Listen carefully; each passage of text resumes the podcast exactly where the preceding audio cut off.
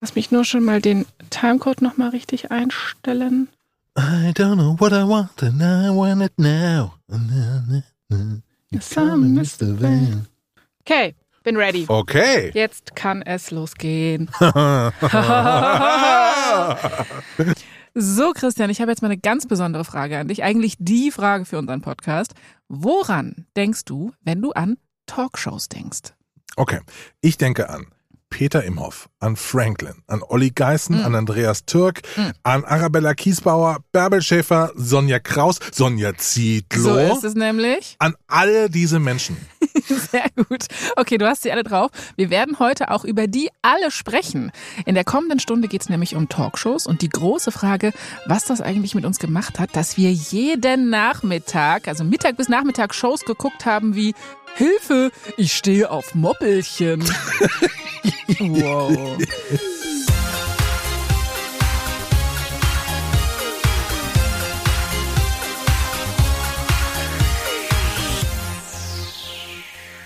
Ihr hört HDGDL, den Podcast über alle Fragen, die in den Nullerjahren offen geblieben sind. Und bei HDGDL finden wir darauf auch eine Antwort, wenn nicht sogar mehrere, weil wir sprechen mit Insidern, die uns dabei helfen, diese wirklich crazy Zeit, unsere Kindheit und Jugend einzusortieren. Und wir sind Jasmin Pollert und Christian Alt. Gut, also du hast tatsächlich alle Namen gerade aufgezählt, die es so circa gab. Es ist ja wirklich so krass, ne? Also das war in den 90ern und 2000 war das einfach so ein wahnsinniger kultureller Moment, ein wahnsinniger Hype. Es gab unzählige Talkshows. Es gab so viele Talkshows und die haben so krass viel stattgefunden, dass es ja darüber quasi nochmal Meta-Berichterstattung gab, nämlich mit Talk, Talk, Talk mit Sonja Kraus natürlich. Habe ich immer geguckt tatsächlich. Ja? Also so Talk Talk Talk fand ich super. Es war auch meine heiße Stefan Raab Zeit damals, wo Mhm. natürlich diese ganzen Stefan Raab Nippel mit den Talkshow Clips waren. Also der eine zum Beispiel, was? Wer bist du denn? So, den habe ich, den sage ich heute noch manchmal, Ja, einfach in ja. normalen Kontexten. Ja, es ist einfach sehr tief drin bei mir. Das Ding ist, Talkshows haben wirklich Tradition in Deutschland. Die erste ist tatsächlich schon 1973 über die Bildschirme geflackert. Ja, also das war vor über 50 Jahren im WDR. Die Sendung hieß Je später der Abend. Uh. Ja, es war das erste Gesprächsformat und dieses Gesprächsformat war das erste, was mit dem Anglizismus Talkshow benannt wurde tatsächlich. Ah, krass. Davor waren es dann irgendwie, weißt du, so Gesprächsrunden oder so. Und in dieser Sendung, bei Je später der Abend, saßen halt so Stars in einer Runde, ja, keine Ahnung, Romy Schneider habe ich da, glaube ich, einmal gesehen, Ja. haben getalkt, also dieses klassisch, elegante, sophisticated. Das ne? gibt's ja auch heute noch. Also so, Ja. die, die habe ich auch teilweise früher geschaut. Es ist so wirklich peinlich, wie viel Fernsehen ich früher geschaut habe. Äh, Riverboat, Ja. ähm, die 3 nach 9, die NDR Talkshow und so weiter. Die gibt's ja auch heute alle noch. Gucke ich wahnsinnig gerne Ich, auch. ich auch. Auch so, auch so SWR Talkshow finde ich auch super. Da haben die immer so abgefahrene Gäste und so, Ja. so die was erlebt Und immer haben. so leckeres super. Essen auf dem Tisch stehen, was niemand Ja, isst. genau. Weil, Naja, äh, genau, also du hast es gerade schon angesprochen, ne? Man kennt diese Runden, ne? In denen wurde damals natürlich auch noch wahnsinnig viel geraucht, ja, oder vielleicht haben mal irgendwie die Band Tonsteine Scherben irgendwie den Tisch zerhauen und irgendwie die Mikros geklaut. ja. Und deswegen zerschlage ich jetzt diesen Tisch. Und deswegen mache ich jetzt hier diesen Tisch mal kaputt, ja? Und ich habe mir so gedacht, ey, vielleicht war dieser Moment, ne, mit Tonsteine Scherben sowas wie eine Art Vorbote für das, was dann in den 90ern und 2000ern gekommen ist, weil die Talkshows, über die wir hier heute reden, ne, das sind natürlich nicht diese klassischen verrauchten Ja. oder besonders sophisticated, sondern wir sind in den 90ern, deswegen ich meine Sternstunden des Fernsehens wie diese hier bei Hans Meiser, wo es quasi eine Stunde lang einfach nur um dicke Menschen ging. Was wiegen Sie? Ja, wenn ich 2,30 Meter groß wäre, hätte ich mein Idealgewicht. Und wie groß sind Sie? Das kann 1,70 man- Meter. Und wiegen also auch viel zu viel. Ja, natürlich. Gehen Sie noch auf die Waage? Ja, natürlich. Und was sagen die Menschen um Sie herum, wenn Sie sie sehen?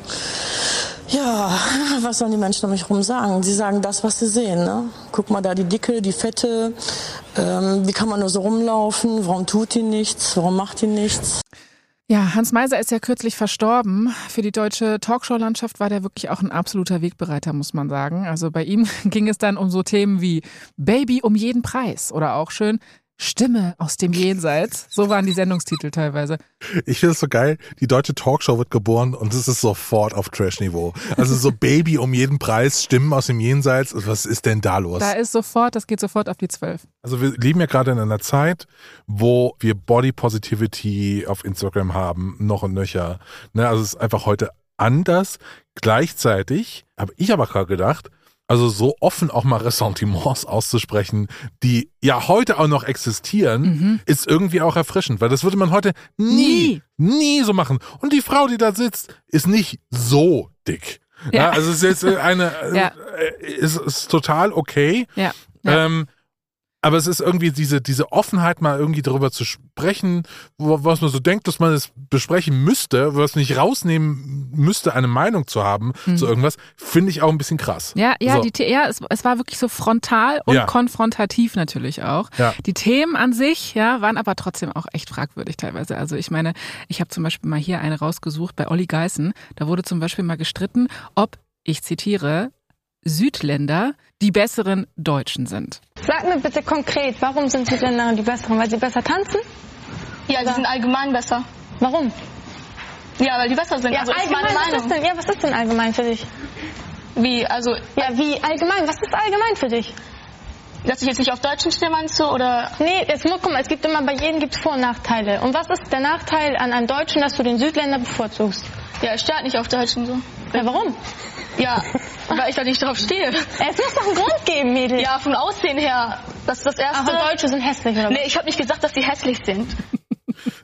Es geht einfach, in einer Tour geht es einfach so. Es geht circa so zwei Minuten dann noch so Wow. weiter. Ja, also du hast die ja gerade alle schon aufgezählt. Ne? Franklin, Arabella, Hans Meiser, Fliege, Britt, Olli Geißen, Ricky und so weiter und so fort. Talkshows waren einfach omnipräsent, so zwischen 11 und 17 Uhr jeden Tag. Daytime Talk also hieß das Ganze. Ich kann mich noch an Tage erinnern, da bin ich, äh, lag ich krank zu Hause.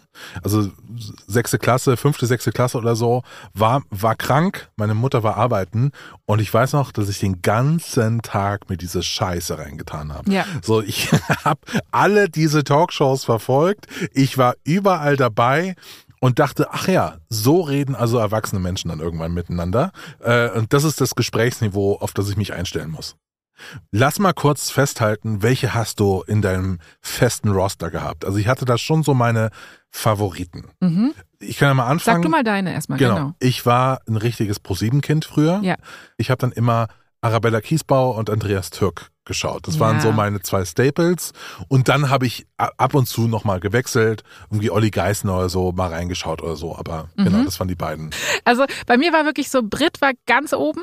Ach krass. Das habe ich wirklich ganz viel geguckt. Olli Geißen auch. Also ich war eher so seit 1 RTL auf der, auf der Schiene. Bei Sat 1, wen ich auch geliebt habe und eigentlich bis heute noch liebe, ist Franklin. Ja. Äh, den fand ich richtig geil. Der ist bei mir null angekommen. Das war so, der hatte, da war dieser Magier, ne? Der hatte irgendwie auch Ja. so Zauberer-Vibes. Das ist nicht, nee. Ich habe übrigens neulich rausgefunden, dass Franklin inzwischen in Brasilien lebt und Ja. nicht mehr in Deutschland ist.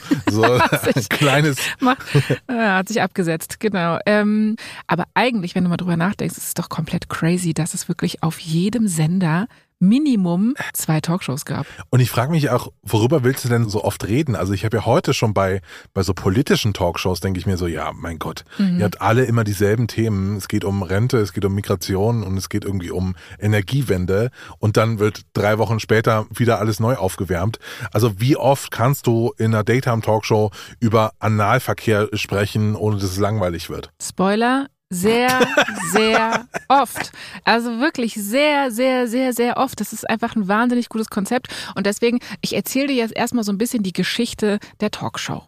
Geil. Hast du eine Ahnung, woher das Konzept Talkshow kommt? Fragezeichen. Ganz bestimmt aus den USA. Ja. Tatsächlich. Also in den USA ging das schon richtig früh los, auch mit diesen Promi-Runden. Da lief schon 1941 die erste Talkshow. Ach krass. Ja, äh, das war die Joe Franklin Show. Die lief 42 Jahre bis 1992. Und da war eben dieses Konzept, ne, Prominente sitzen beieinander und talken so ein bisschen miteinander. So, das ist so das eine. Und dann kam die erste Show, die wirklich Alltagsthemen behandelt hat. Und das war die Les Crane Show, die kam 1964 und da wurden dann so kontroverse Gäste präsentiert und diskutiert, also für damalige Standards kontrovers, ne? Keine Ahnung, äh, mein Nachbar ist schwul, so, das war halt damals natürlich Ach, krass. der, ja, total schlimm. Ja, und diese Sendung lief aber nur ein halbes Jahr. Und in den 80ern dann entwickelten sich zwei Strömungen von Talkshows. Das sind einmal die Confessional Talkshows, also es ist so dieses skandalöse Geheimnisse werden aufgedeckt, schmutzige Wäsche wird gewaschen. Hilfe, ja? ich habe ein Baby gegessen. Genau. Sowas. Und dann gibt es den Confro-Talk. Zwei oder mehr Meinungen gehen lautstark auseinander. Das sind so die zwei, die zwei Talkshow-Schulen, könnte man Ah, sagen. krass, Ja. okay. So.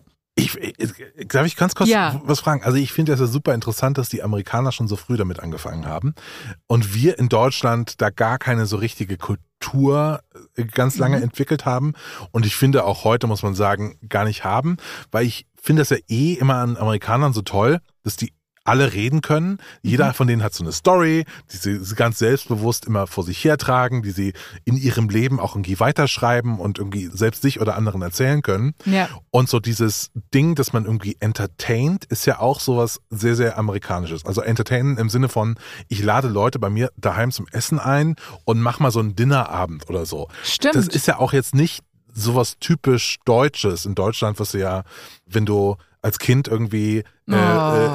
äh, musst du um sechs gehen, weil dann die Familie anfängt zu essen oder so. Bitte, bitte verpiss dich, weil jetzt Ja. Essen ist was Heiliges für uns und nur für unsere Familie. So irgendwie Da fordere ich übrigens immer noch Reparationen von ich auch. Familien. Ja. Ich also auch. Das war Wie oft ich da gehen musste. Wow. Unglaublich. Aber ich will nur sagen, ich glaube so dieses Ding, dass man irgendwie einen Tisch bereitet, äh, Mhm. jetzt gedanklich, wo Menschen unterschiedlichster Couleur zusammenkommen und über irgendwas reden, was auch ein bisschen seicht sein kann. Das haben die Amerikaner einfach viel tiefer drin. Ey, das finde ich total den geilen Gedanken, Christian, weil dann würdest du ja quasi sagen, eine gute Talkshow hat auch damit zu tun, ob man ein guter Gastgeberin ist. Total, ja. Und geile Connection. Ja, kann man auf jeden Fall so sehen. Du kannst dir jetzt ja vielleicht vorstellen, was war so die erfolgreichste Talkshow ever in den USA? Jerry Springer? Fast. Oprah Winfrey. Also Ah. Oprah Winfrey, ja, die ist 1986 gestartet und die ist bis heute die erfolgreichste US-Talkshow ever. Und genau, dann kommt auch natürlich Jerry Springer, wo es wirklich so, da ist wirklich so Krawall, Leute Und Maury prügeln sich. Povich und oh so. Gott, ja, genau. So. Jerry Springer gibt es seit 91 und Mhm. ein Jahr später, 1992, ist es dann auch in Deutschland soweit. Ach, ja, krass. Deutschland versucht sich als Gastgeberland Die Welt zu Hause bei Zu Hause. Freunden. Wollte ich auch gerade sagen. Ja, am 14. September 1992 flackerte die erste Folge von Hans Meiser bei RTL über die Bildschirme. Und mit Hans Meiser startet dann einfach wirklich eine neue Ära, eine Talkshow-Ära. Man muss wirklich sagen, über ein Jahrzehnt. Ne? Also bis Anfang der 2010er gab es wirklich eine Show nach der anderen. Es wurde wirklich rausgeballert. Man hatte so das Gefühl, äh, fast jeder hatte irgendwie eine Talkshow so ungefähr. Ne? Ja. Was jetzt irgendwie vielleicht heute mit dem Podcast ist. War damals wirklich mit den Talkshows. Ey, die liefen einfach ewig, ne? Und das Ding ist, es gab einfach auch ein wahnsinniges Überangebot. Das Angebot wurde quasi stetig erhöht. Also, ich sag mal so, im Jahr 1999 waren es zum Beispiel 14,5 Prozent Sendevolumen. Also, was, was Talkshows ausgemacht haben. Okay, das- also heißt es, dass von allen Sendeminuten, die in Deutschland rausgegangen sind, 14,5 Prozent nur Talkshows waren? Richtig, also bei den privaten Ah, Sendern. Bei okay. den privaten Ja. Sendern, ne? Bei den öffentlich-rechtlichen waren es tatsächlich zu Spitzenzeiten 5,6 Prozent. Also Okay. die haben diesen ganzen Film nicht so dolle mitgemacht, aber schon auch. Ja. Und es ist wirklich so stetig angestiegen. Ich habe hier so einen kleinen Graphen tatsächlich aus der Recherche. 91 ging es natürlich bei null los. Es klettert sich so nach oben. Dann äh, gab es so ein kleines Plateau von 6,6 Prozent 1995 und dann geht's aber so ganz steil bergauf ab Krass. 96. Und ja, 14,5 Prozent, das muss ich mir überlegen. Das ist wirklich, also es macht einfach wahnsinnig viel Zeit auf unseren Bildschirmen aus. So. Also, Ich glaube, ich, glaub, ich habe alles davon gesehen. ja. Alle Same. 14,9 Prozent als ich. So, Christian, ich habe jetzt hier noch ein Quiz, äh, beziehungsweise mehrere Quizze für dich vorbereitet, weil äh, Talkshows mehrere. Mehrere. Ich möchte von dir wissen. Du, du, du, du, du. Welche Talkshow lief am längsten? A. Arabella. B. Brit. C. Fliege. Die Talkshow mit Jürgen Fliege. Oder D. Ricky. Okay. Lass mich mal kurz überlegen. Ähm, Ricky ist es auf keinen Fall.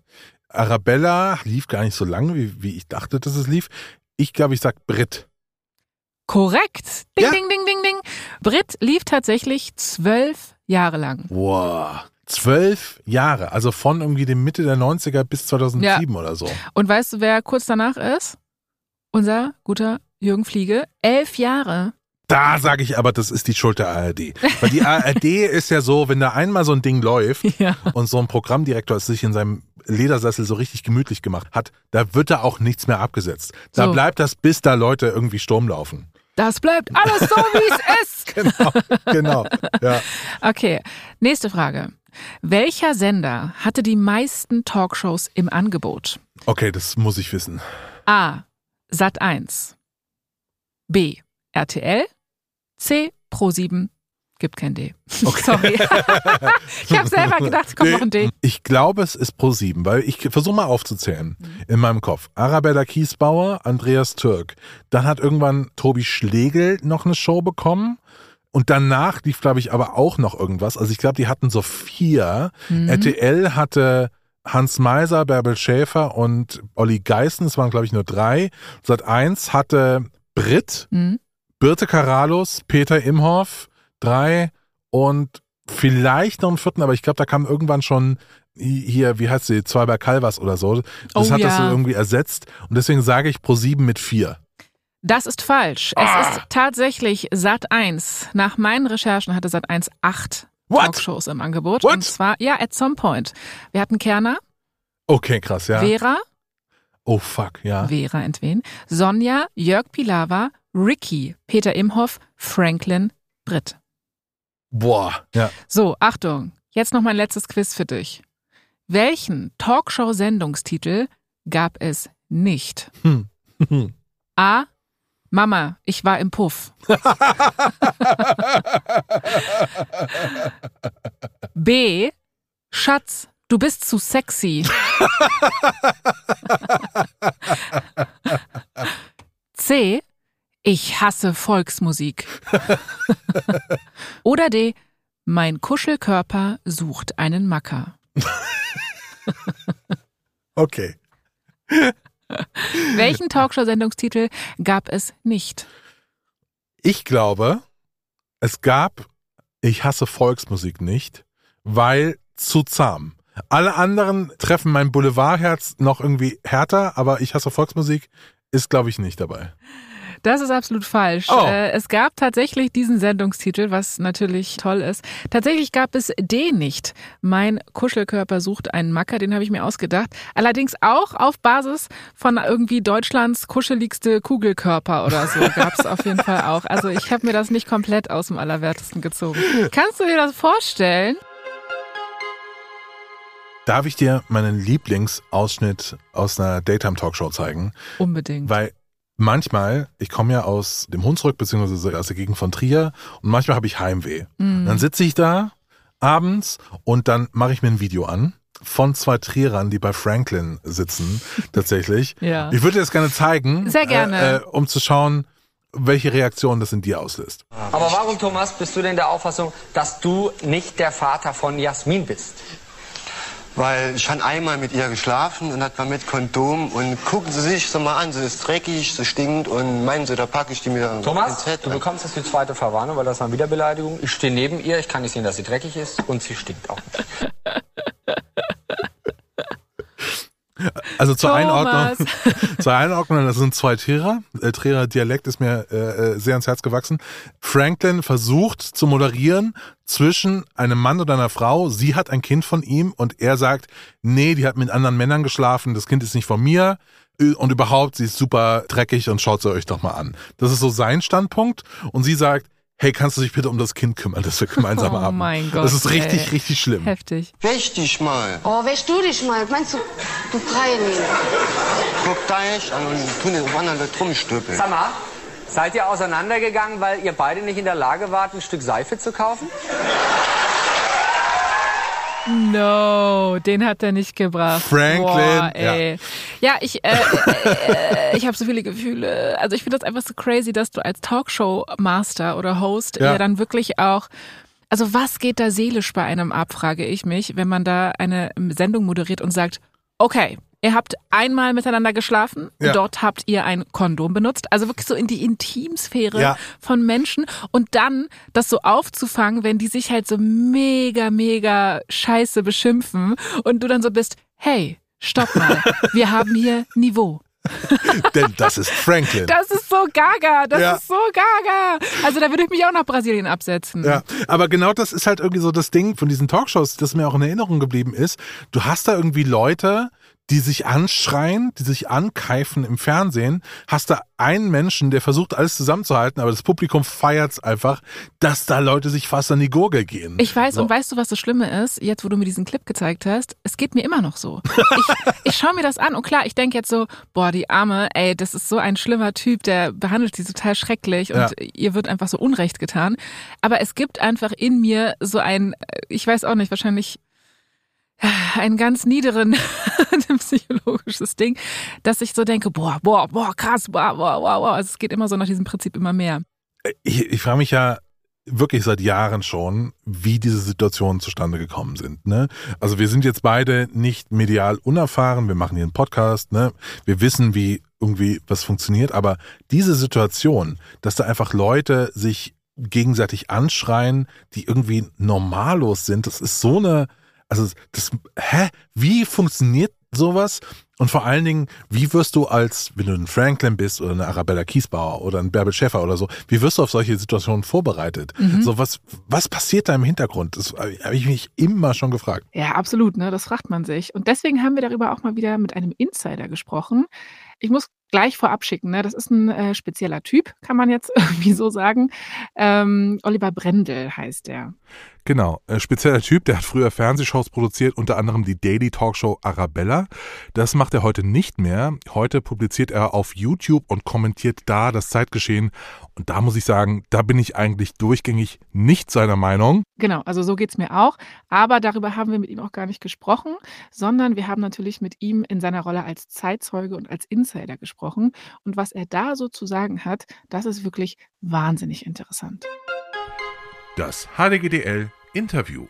Mein Name ist Oliver Brendel. Ich arbeite seit äh, fast 30 Jahren in den Medien, früher verstärkt beim Privatfernsehen. Ich habe sieben Jahre lang Arabella Kiesbauer erst mitgestaltet, dann mitverantwortet. Inzwischen habe ich der Fernsehbranche ein bisschen den Rücken ge gekehrt und habe einen irrsinnig erfolgreichen YouTube-Kanal namens der Medienfuzzi. Okay, also du sagst, du hast das sieben Jahre gemacht. Von wann bis wann? Also von welchem äh, Jahrzehnt sprechen wir? Hast du die Jahreszahl im Kopf? Absolut. Ich habe am 2. Oktober 1995 angefangen in der Redaktion Arabella Kiesbauer als Praktikant. Ich habe ähm, dann nach zwei Jahre später die Redaktion geleitet als Redaktionsleiter und insgesamt war ich bis 2002 bei Arabella. Und dann habe ich, bin ich in die Unterhaltung gewechselt, aber dann gab es Arabella auch nicht mehr sehr lange. Boah, das war ja dann auch ein schneller Aufstieg, ne? Also von Ich- zwei Jahre Praktikant dann direkt zum Leiter. Absolut. Ich bin in meinen ersten sieben Jahren bei ProSieben und das waren ja alles die Jahre, die ich im Talk verbracht habe, sechsmal befördert worden. Also ich wurde vom Praktikanten zum Volontär, zum Redakteur, zum CVD, zum stellvertretenden Redaktionsleiter und zum Redaktionsleiter. Was waren deine Qualifikationen, warum du so oft befördert wurdest, oder war da kein anderer? Frag mal ganz blöd. Ähm, es war es war niemand anderer wollte das. Nein, also äh, meine Qualifikationen waren definitiv eine gewisse moralische Flexibilität und ähm, ein unfassbarer Enthusiasmus für das Ganze, für das Thema. Ich habe das, ich habe mich damit zu 100 Prozent identifiziert.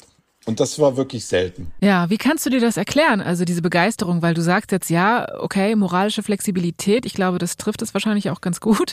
Aber was denkst du, braucht es, um so eine Sendung wie Arabella zu machen? Also könnte ich da jetzt einfach so eine Sendung machen oder brauche ich irgendwas im Charakter? Also, was man definitiv gebraucht hat, war, dass man eine gewissere innere Distanz aufgebaut hat zu den Talkgästen. Man kann es vergleichen mit Ärzten. So, ich habe auch, ich habe Zivildienst geleistet und habe dort immer viele Ärzte reden hören und habe mich gewundert, wie kalt und gefühllos sie teilweise über Patienten gesprochen haben. Ein bisschen so ähnlich war das mit unseren Talkgästen. Ich würde nicht sagen, dass ich ein kalter, nicht empathischer Mensch bin, aber ich habe sehr schnell begonnen, unsere Talkgäste als Geschichten zu sehen. Als Geschichten und als Figuren in einer Inszenierung ähm, und habe nicht mehr wirklich so empathisch mit ihnen gefühlt, wie ich das mit meinen Freunden, mit meinen Familienmitgliedern etc. getan hätte. Das fliegt dir dann manchmal um die Ohren, natürlich. Also in den Anfang des Talks hatten wir, war das alles noch viel rudimentärer und viel weniger professionell organisiert. Das heißt, du warst der Redakteur, hast die Leute in unangenehme Situationen gebracht und danach musstest du mit ihnen Abrechnung machen. Sprich, du, du saßt danach mit ihm in einem winzig kleinen Büro und hast gesagt, ja, hatten sie irgendwelche Ausgaben äh, für Parkgarage oder so? Und, und die kam rein so, ey, pass mal auf, jetzt erstmal halt erstmal komplett die Klappe halt mal, du Arschloch, so, so. Und was du, du hast gesagt, ganz anders, ich schau dir in die Fresse. Und, ähm, und na natürlich habe ich da, da als empfindsamer Mensch darüber nachgedacht, wenn die so unglücklich war mit ihrem Auftritt in der Sendung. Und habe mir dann aber irgendwann gedacht, es ist eigentlich gar nicht so ein unfaires Spiel. Ich habe diese Leute missbraucht für meine Zwecke, für die Sendung, für die Unterhaltung. Aber eigentlich fast alle von diesen Menschen wollten mich auch missbrauchen für irgendetwas. Entweder sie wollten dreckige Wäsche waschen, sie wollten Ex-Freund, Nachbar oder sonst jemand hinhängen und waren dann böse auf mich, weil ich die andere Partei heimlich auch eingeladen hatte zum Beispiel. Oder sie wollten einfach nur Ruhm, Fame im Mittelpunkt stehen, sich größer verkaufen, als sie waren.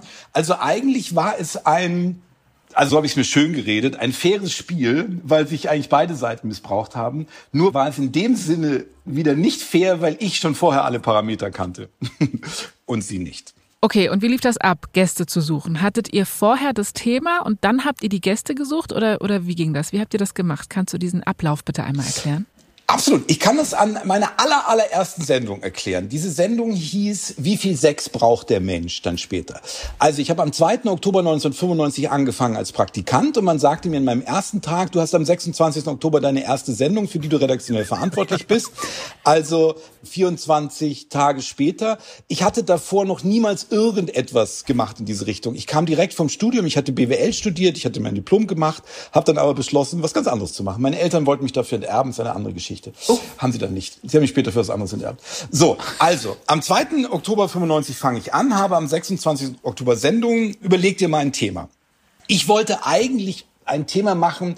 Im Studium wurde immer irrsinnig viel darüber diskutiert, wie viele Geschlechtspartner sind normal. So, es gab Leute, die wirklich gesagt haben, nein, ich spare mich auf für die Ehe und da wird das alles stattfinden. Der andere hat gesagt, also ein Wochenende, an dem ich nicht vier weghaue, ist ein schlechtes Wochenende. Also die, die Unterschiede zwischen den Menschen zu diesem Thema war riesengroß. Mhm. Wir haben oft darüber gesprochen, wann ist eine Frau denn quasi nicht mehr attraktiv, wenn sie schon so und so viel Partner hatte oder so und so viele. Es gab einfach sehr unterschiedliche Meinungen. Deswegen dachte ich, das ist ein tolles Thema. Ja. Dieses Thema habe ich dann vorgeschlagen, meinem Chef vom Dienst.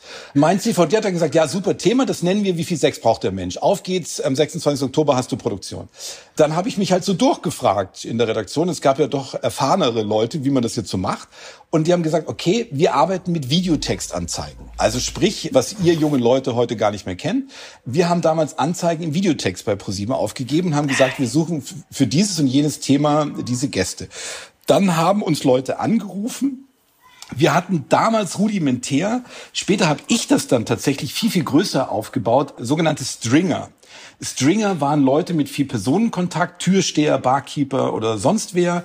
Äh, die haben wir angerufen und gesagt, du such uns mal Leute für das und das. Mhm.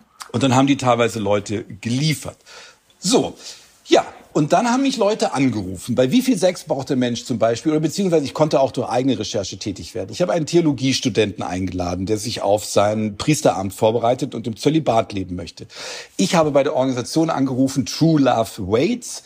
In Deutschland heißt die wahre Liebe wartet. Das war eben ein Paar, die äh, mit dem Sex bis zur Ehe warten wollten. Dann habe ich Chantal gefunden. Chantal hat sich selber als Nymphomanin bezeichnet, hatte dann auch kurz vor der Sendung in der Gästetoilette Sex. So, und aus diesen unterschiedlichen menschlichen Bereichen bildete sich dann der Cast. Also du hast ja meistens so zehn Leute gehabt pro Sendung, so circa. Und dann hat man seine Leute. Jetzt, und das war eine meiner größten Stärken, ihr könnt nachher selber einen Namen geben für diese Fähigkeit. Weil man kann aber ich nenne es, ich hatte sehr starke Fähigkeiten im Briefing. So, man könnte auch sagen, es ist sehr manipulativ. Aber ich erkläre es kurz. Also, ich habe euch beide eingeladen. Ich habe Christian eingeladen. Christian ist Christ. Ja? Du bist Katholik, du möchtest warten. Du nimmst Sex sehr, sehr ernst. Ähm, du möchtest warten, bis du absolut die richtige gefunden hast. Und Sex ist eine körperliche Vereinigung zwischen zwei Menschen, die sich extrem lieben. Große Gefühle sind im Spiel. Das Schicksal steht auf der Kippe, bla bla bla. So, ich habe dich in dem einen Gästeraum mit den anderen Theologiestudenten und dem Paar von True Love Waits. Jasmin wiederum geht ihr Leben extrem lebenslustig an. Ja? Sie hat viele, viele wechselnde Bekanntschaften, sie hat einen Hang zur Polyamorie, sie, sie ist einfach zu schön und zu begehrenswert für nur einen einzigen Menschen auf dieser Welt. Sie möchte eigentlich, ihre Mutter hat zu ihr gesagt, liebe Jasmin, wir können nicht mit allen Männern schlafen, aber wir können es versuchen. Krass. So, das, das ist das Mindset von Jasmin. Jetzt kommt Oliver Brendel. So, ihr müsst euch das folgendermaßen vorstellen, damit es nicht zu unglaubwürdig wirkt. Weil was jetzt kommt, ist die einfachste und durchsichtigste Manipulation der Welt. Aber sie hat immer funktioniert. Sie hat mit sehr, sehr einfachen Menschen funktioniert. Sie hat aber auch mit Anwälten, Ärzten und hochintelligenten Menschen funktioniert, weil die Situation so speziell ist. So, sowohl Christian als auch Jasmin sind, sagen wir jetzt mal, das aller, allererste Mal im Fernsehen. In einem Fernsehstudio. Es ist eine hektische Atmosphäre. Es ist ein bisschen, man fühlt sich unsicher. Es ist einfach eine neue, fremde Situation. So, ihr beide wisst, ihr müsst jetzt gleich vor 100 Leuten live in einem kleinen Studio auftreten. Und ihr beide wisst auch, im Fernsehen werden euch eine bis zwei Millionen Menschen sehen. Das übt einen gewissen Druck aus. Außerdem habt ihr es alle euren Freunden erzählt, euren Kollegen, eurer Familie, dass ihr da hingeht und dass ihr dann irgendwann da im Fernsehen sein werdet. Ihr kennt in diesem Studio niemanden. Außer mich. Ich bin euer Anker. Ihr hattet mich, wir sprechen von den 90er Jahren, wir hatten kein Internet. Ihr habt mich nicht gesehen vorher. Ich habe euch gesehen, weil ihr habt mir Briefe geschickt mit zwei, drei Fotos. Ich kenne euch von Fotos. So, bei der Sendung habe ich dann immer einen Anzug angezogen und eine Krawatte und habe mich sehr, sehr, sehr seriös gegeben und sehr, sehr zugewandt und in dem Moment, wo ihr mich das erste Mal gesehen habt, seid ihr, äh, äh, euch fiel ein Felsbrocken von den Schultern. Endlich ist er, der, der Anker. Der Anker ist da und alles ist gut, weil ich bin jetzt da. So. Und dann beginnt, nennen wir es Briefing. Es beginnt das Briefing. Ich sage, ich sage zu Christian, Christian, ich bin so froh, dass du da bist. Ich freue mich total. Das ist keine Lüge. Ich freue mich sehr, dass er da ist. Wäre er nicht da, hätte ich ein Problem, nämlich einen Talkers weniger. So.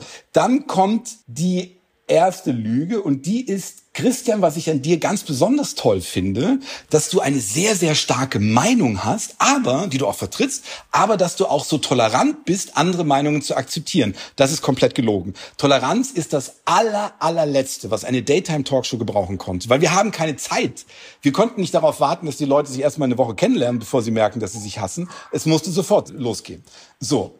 Das ist Lüge Nummer eins. Und dann kommt Lüge zwei und das ist eigentlich die wichtigere. Aber Christian, ich muss dir sagen, Jasmin im anderen Gästeraum, und ich, du weißt, wer Jasmin ist, ich hatte dir von ihr erzählt. In deinen Augen ist Jasmin eine Schlampe. So. Und ich sage dir jetzt, Christian, Jasmin hat über dich gesagt, du bist wahrscheinlich der langweiligste Mensch auf der ganzen Welt und du verkackst dein komplettes Leben durch gesellschaftliche, kulturelle, religiöse, sonst was Zwänge. Jasmin sagt über dich, Christian, du bist der komplette Loser. Hm. So, hm, hm. so funktioniert das. Und mhm. in dem Moment war immer, und das ist ein Problem, das ich mit der heutigen Gesellschaft auch habe, in dem Moment war jegliche Toleranz immer weg. In mhm. dem Moment, wo, wo Menschen das Gefühl haben, sie werden gleich persönlich angegriffen, sie werden gleich bloßgestellt, sie verlieren vielleicht gleich ihr Gesicht, sind sie nicht mehr tolerant. Niemand hat dann geantwortet, na ja, Klar kann Jasmin diese Meinung haben, aber sie kennt mich ja gar nicht. Ich werde das in einem ruhigen, sachlichen Gespräch gleich mit ihr klären. Hat niemals jemand gesagt. Ist das eigentlich für dich heute blöd, dass du denkst, hey, ich bin in einer Sache richtig gut, aber es gibt keinen Bedarf mehr dafür? so, vermisst du das? Ähm, nein. Okay. Nein, also ich habe, ich mache jetzt ja ganz bewusst etwas anderes. Ich habe sehr lange Talk gemacht, ich habe das auch mit Leidenschaft gemacht. Ähm, ich habe danach auch mal kurz zum Beispiel Frauentausch zumindest verantwortet beim verantwortlichen äh, Produzenten. Also dieses klassische Trash-Reality-TV und ähm, ich möchte es nicht mehr machen. Weil mir ist, mir ist vollkommen klar, was wir getan haben. Und mir ist auch vollkommen klar, dass das eins zu eins, eins zu eins heute genauso geschieht noch. Also, wenn diese, in all diesen Love Island, Temptation Island, äh, You Are the One, bla, bla, bla, all diese Trash-Reality-TV-Geschichten, sie funktionieren alle so. Du manipulierst von außen aufs Gröbste. Du versuchst, das Schlechteste an diesen Menschen herauszubringen. Mhm. Du versuchst, Emotionen zu schüren, wo überhaupt keine wären normalerweise. Du versuchst, Aggressionen zu schüren. Du hetzt sie auf ohne Ende. Und ihr müsst wissen zum Beispiel, Frauentausch hat, ich weiß nicht, über 1000 Sendungen oder wie viele, unglaublich viele Sendungen. Und es war mal meine Aufgabe, all diese Kandidaten zu fragen, ob sie nochmal mitmachen wollen für eine Art ähm, äh, Classics oder Revival. Und es wollte kein einziger. Spannend. Ja, okay, okay. Und ja. letzte Frage von mir. Also Brit ist ja wiedergekommen. Es gibt die Talkshow wieder auf Sat 1, aber ich glaube, die Quoten sind überhaupt nicht so gut. Sind unterirdisch. Nee, und wie erklärst du dir das? Ähm, ich, ich kann mir das sehr, sehr gut erklären, weil ich in, diesem, in dieses Thema natürlich auch immer, immer in, wieder involviert war. Sehr, eigentlich möchten die Fernsehsender Talk wieder haben, weil Talk ist sehr, sehr wirtschaftlich zu produzieren. Du kannst drei Sendungen an einem Tag aufzeichnen, es kostet wenig Geld und es, äh, es kann sehr gute Quoten machen. Das große Problem und der Unterschied zu früher ist vielleicht auch Social Media, aber das viel größere Problem ist, dass es heute nicht mehr so gemacht wird oder gemacht werden kann, wie wir das früher gemacht haben. Weil wir heute in einer sehr, sehr, sehr, sehr, sehr viel empfindlicheren Gesellschaft leben und ähm, vielleicht ist es ja auch gut, so, vielleicht ist es eine Entwicklung unserer Gesellschaft, dass wir so etwas heute nicht mehr machen könnten. Aber auf der anderen Seite ist es komplett heuchlerisch, weil wir machen es in tausend anderen Formaten. Wie gesagt, in den ganzen Trash-Formaten. Diese, diese Leute, die, die man da durchreicht, die sind auch beschädigt für ihr ganzes Leben. Wenn heute da eine Valentina durch die Decke geht im Sommerhaus der Superstars oder sonst etwas und alle lachen sich tot etc., was ist mit dieser Frau in zehn Jahren? Sie wird kein Star werden, sie wird ihr, ihr, Geld nicht verdienen als Schauspieler oder sonst was oder als Sängerin, sie wird auch keinen Beruf mehr finden. Was ist mit dieser Frau in zehn Jahren? So, aber der Brit und alle, die danach kamen, haben versucht, weichgespülten Talk zu machen, niemanden weh zu tun, niemanden negativ zu überraschen, niemanden vorzuführen.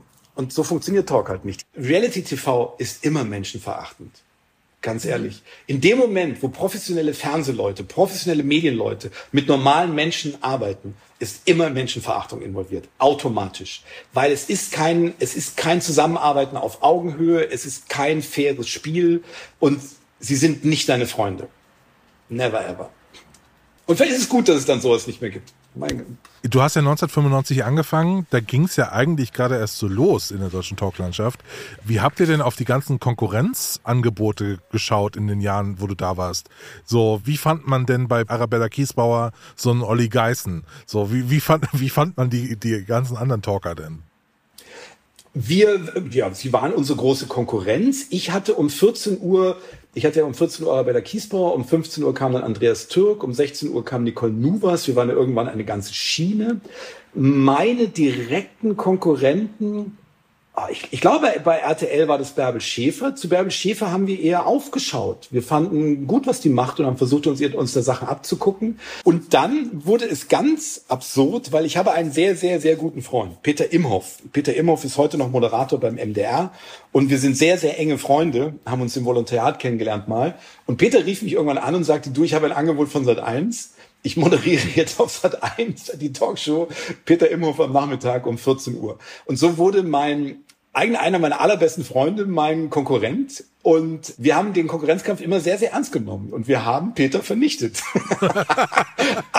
aber, aber wir sind, wir sind immer noch Freunde. Wir sind immer noch Freunde. Ich weiß, ich habe dann, Peter hatte, hatte schon produziert, war aber noch nicht on air, also er hat auch vorproduziert und wir haben dann äh, Leute eingeschleust von meiner Redaktion in seine Zuschauer, um zu gucken, was er macht und um zu sehen, ob er irgendwas macht, was wir auch machen könnten oder ob er irgendwas besser macht. Und nö, hat er aber nicht. Aber er hat sich trotzdem relativ lang gehalten. Aber wir haben am Ende gewonnen. Also wir sind kompetitiv, aber durchaus mit Respekt mit unserer Konkurrenz umgegangen und äh, weil wir wussten, irgendwann wird jemand kommen, der uns platt macht. Und das waren dann die Scripted Reality Shows, die Gerichtsshows, äh, Andrea Calvas hieß die Dame Mhm. damals. Ähm, die Fiction war stärker als unsere manipulierte Realität. Du hast auch in einem anderen Interview mal, das wollte ich auch noch fragen, hast du erzählt von diesem Code of Conduct. Also anscheinend hast du den ja yes, mitentworfen. Code of Conduct. Äh, Genau, kannst du darüber ein bisschen was erzählen? Weil lustigerweise bin ich zwar, bin ich jetzt zwar nur einer von Tausenden, die damals in dieser Branche gearbeitet haben, aber ich bin der Einzige, der jemals einen Code of Conduct entwerfen musste. Also, es war folgendermaßen, es startete aus Bayern ausgehend eine große Schmuddeldiskussion. Es gab die durchaus ernst gemeinte Forderung, dass äh, Daytime-Talkshows verboten gehören, beziehungsweise dass sie aus der Daytime verschwinden sollen und dann nachts oder abends ausgestrahlt werden, was per se so nicht funktioniert. Das ganze Geschäftsmodell funktioniert so nicht. Das weiß auch jeder, aber ist auch egal. Auf jeden Fall hatte ich diese Schmuddeldiskussion ausgelöst durch einen Fehler. Ich hatte eine ich hatte eine Sendung und da hatte ich eine, eine, eine Mutter eingeladen und diese Mutter kam mit ihren zwei kleinen Kindern und ihrem Mann. Und natürlich ging es in dieser Sendung auch mal wieder um Sex. Und kurz vor der Sendung kam dann diese Familie zu mir und hat gemeint, so ja, also die Kinder würden so gerne ihre Mutter sehen im Studio, ob ich denn äh, erlauben würde, dass die Kinder auch mit ins Studio gehen. Wir wissen, dass das eigentlich nicht erlaubt ist, aber die wollen halt nicht allein im Gästeraum sein und der Papa will auch. Egal, lange Rede, kurzer Sinn. Ich habe gesagt, klar, die Kinder können mit ins Studio. Die Kinder waren zehn und acht. So, dann saßen die Kinder in der ersten Reihe. Mein Regisseur, der Trottel, hat sie auch ständig ins Klos genommen, wie sie mit großen Augen der Show zuhörten. Und wir hatten in der Show eine Dame, die darüber sprach, dass sie immer über Funk Kontakt mit Lastwagenfahrern sucht und sie dann zu sich einlädt, um mit ihnen Sex zu haben. So. Diese, diese, diese, diese, dieses, nennen wir, nennen wir sie, nennen wir sie Missspedition oder, oder Truckerliebchen. Diese Dame sagte das nicht so, wie ich es euch gerade gesagt hat, sondern sie umschrieb es ständig sehr, sehr blöde. Ja, da kommt dann schon mal einer und fährt seine Antenne aus. Und es war ja auch immer, es war ja auch immer, also es, ging immer um Amateurfunk und dann kommt, fährt einer eine Antenne rau- aus und so weiter. Also es war unangenehm. Und die Kinder saßen da mit großen Augen und mein Regisseur, Regisseur schnitt immer wieder die kleinen Kinder ins Klos. Das Ganze hat eine, eine bayerische Oma gesehen. Oma sage ich nicht despektierlich, sondern sie war Großmutter, sie hatte eben auch Enkelkinder und hat das auch immer herausgestellt. Diese, diese Großmutter war CSU-nah oder ich glaube, sie war Mitglied in der CSU und hat dann über ihre Partei, über die CSU eine Kampagne vom Zaun gebrochen, die uns allen unseren Job hätte kosten können. Und weil wir natürlich dann irgendwie überlegen mussten, wie kriegen wir die Kuh vom Eis, hat man mich gezwungen, weil ich ja den Fehler gemacht hatte, einen Code of Conduct zu entwerfen, einen Verhaltenskodex für Daytime-Talkshows in Deutschland, an den sich nie ein Schwein gehalten hat, aber darum geht es ja nicht. Du musst nur irgendwas in der Hand haben. Also wir haben schon versucht, uns daran zu halten, also weil unsere Geschäftsführung, unser Vorstand mit einem börsennotierten Unternehmen und so da schon ein bisschen geschaut haben, aber RTL hat das den Scheiß gekümmert, glaube ich. Aber in diesem Verhaltenskodex haben wir uns auf einige Sachen festgelegt, dass wir den Jugendschutz sehr viel früher involvieren, dass keine Kinder unter 16 mehr ins Live-Publikum dürfen, dass wir keine negative Überraschungen mehr machen, dass wir nicht zu Jasmin sagen, äh, wir haben eine Überraschung für dich und du sagst, oh, oh, was denn für eine? Ja, das können wir dir ja nicht sagen, weil es ist eine Überraschung. Na gut, na gut, dann sehen wir uns im Studio. Ja, alles klar, Jasmin. So, und dann kommt dein Ex-Freund und überschüttet dich mit einer, mit zwei Tonnen Gülle. Und da du negativ überrascht bist, äh, findest du auch keinerlei Antwort, weil dir fehlen die Worte. Er hat viele Worte, weil er konnte sich ja vorbereiten. So, und solche Sachen haben wir dann alles reingeschrieben, dass wir das lassen. Und wir haben das dann auch äh, nicht mehr gemacht. So, Christian, na, was sagst du? Ja, ist ein sehr krawalliger Typ. Wie gesagt, auf seinem YouTube-Kanal, da gibt es auch mal Applaus von der falschen Seite. Würde ich diesen Kanal abonnieren? Nee. Aber hat er nur mal in den 90ern die deutsche Talkshow-Landschaft mitgeprägt und ist dafür ein guter Zeitzeuge? Ja. Hat er auf jeden Fall. Und manchmal kann man die Menschen und die Dinge ja auch so nehmen, wie sie sind. Äh, das ist ein Fakt. Oliver Brendel hat die deutsche Talkshow-Landschaft geprägt, aber Vera am Mittag eben auch. Genau. Also ich habe mich ein bisschen entertained gefühlt, aber auch ein bisschen dirty. Weißt du eigentlich, dass es auch eine Zeit lang, ja, wie so ein offenes Geheimnis beziehungsweise Gerüchte gab, dass in diesen Daytime-Talkshows LaiendarstellerInnen sind? Also, dass das gar nicht alles echte Gäste sind? Äh, kann ich mir total vorstellen. Also ist das damals bei dir schon so angekommen? Also, ja, ja, ja, ja. Also ich äh, habe auch, ähm, ich war ein bisschen überrascht, äh, als Oliver Brennel gesagt hat, dass zumindest bei Arabella oder so wie er es wahrgenommen hat, immer alles sauber war, Mhm. weil vielleicht ist da auch meine Erinnerung einfach falsch, weil bei diesen äh, Nachmittagsgerichtsshows, über die wir sicher auch nochmal Oh, eine Folge ja. machen werden, war ja alles gefaked. Mhm. Da gibt's ja auch so Zusammenschnitte, wo dann irgendwie hier das erste Mal Lena Meyer-Landrut, Jeremy Fragrance war glaube ich auch mal Ja. Laiendarsteller und ähm, Knossi. Oh. So, ne? Also so, äh, die, die- ne, wo, wo so einfach man sich eine schnelle Mark verdienen konnte. Ja, ja. Ich dachte immer, das wäre bei Talkshows vielleicht auch so. Tatsächlich auch Toya Diebel, Podcast-Kollegin. Ah, ja. Kleiner Gruß geht raus. Ja, aber ich finde bei diesen Gerichtsshows, da ist man so ein bisschen davon ausgegangen, das war ja auch klar, das war so eine Story, die erzählt wird und so weiter und so fort. Tatsächlich ist es so, bei den Daytime-Talkshows waren es am Anfang wirklich immer echte Gäste. Gegen Ende waren es aber auch öfter mal LaiendarstellerInnen. Hans Meiser hat mit diesem Konzept irgendwie so ein bisschen angefangen, könnte man sagen.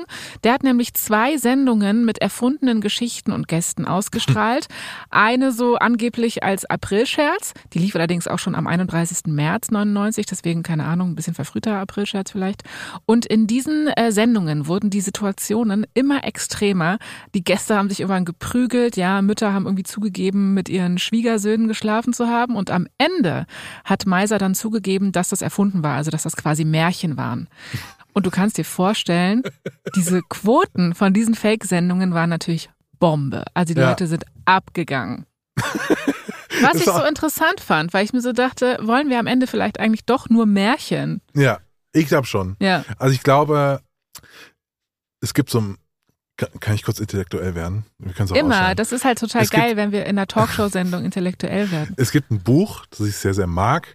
Das ist von, äh, ich glaube, David Shields, das heißt Reality Hunger. Mhm. Das ist, glaube ich, aus dem Jahr 2012 oder so. Und da beschreibt er so ein bisschen die Zeit, in der wir jetzt leben, also 2012 Internetzeitalter, nämlich, dass wir alle auf der Suche sind nach der Authentizität. Ja. So, wir wollen alle authentische Gefühle. Wir schauen im Gegensatz zu den 90er Jahren keine Gina White Pornos mehr, sondern Amateurpornos. Mhm. Wir, das ist alles soll irgendwie authentisch und nah und äh, äh, greifbar sein. Echte Menschen. Und ich glaube schon, dass es so ein Bedürfnis ist, von, auch von diesen Shows, echte Menschen zu sehen oder echte Menschen zu zeigen. Und das geht halt irgendwie eine Zeit lang gut und irgendwann ist es halt wie heute eben auch auf Instagram oder so, dass dir vorgespielt wird, das wäre jetzt ein echter, lustig inszenierter Moment. Ach ja, dieser Sonnenuntergang, vor dem ich so ganz keck mein neues Top von Zero äh, äh, präsentiere, das ist natürlich irgendwie alles gefaked und nur für die Kamera gestellt. Und ich glaube, das kehrt sich dann irgendwann so selbst um. Und es, Ja. Ja, und manchmal kannst du halt mit der Fiktion, ja, der Wahrheit am nächsten kommen. Nächste Woche werden die Emotionen trotzdem nochmal hochkochen. Und zwar, Jasmin, kann ich dir schon mal eine kleine Frage dazu stellen. Ja. Was für einen Schulranzen hattest du? Ich hatte ein For You. Geil, Und zwar personalisiert. Also, äh, was heißt personalisiert? Also mit Jasmin und Aladdin drauf. Hehe. Sehr geil. Wir sprechen über die zwei Sorten von Schulkindern, die mit dem Scout und die mit dem McNeil, äh, war ich, McNeil, ja, Mhm. und darüber, wie irgendwann Eastpack den kompletten Rucksackmarkt in Deutschland aufgerollt hat. Bis nächste Woche. HDGDL Jasmin. HDGDL, Christian.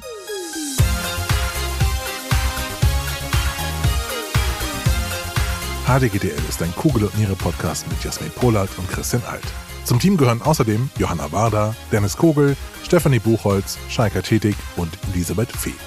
Recherche dieser Folge Johanna Warder. Executive Producer Christian Alt und Elisabeth Fee.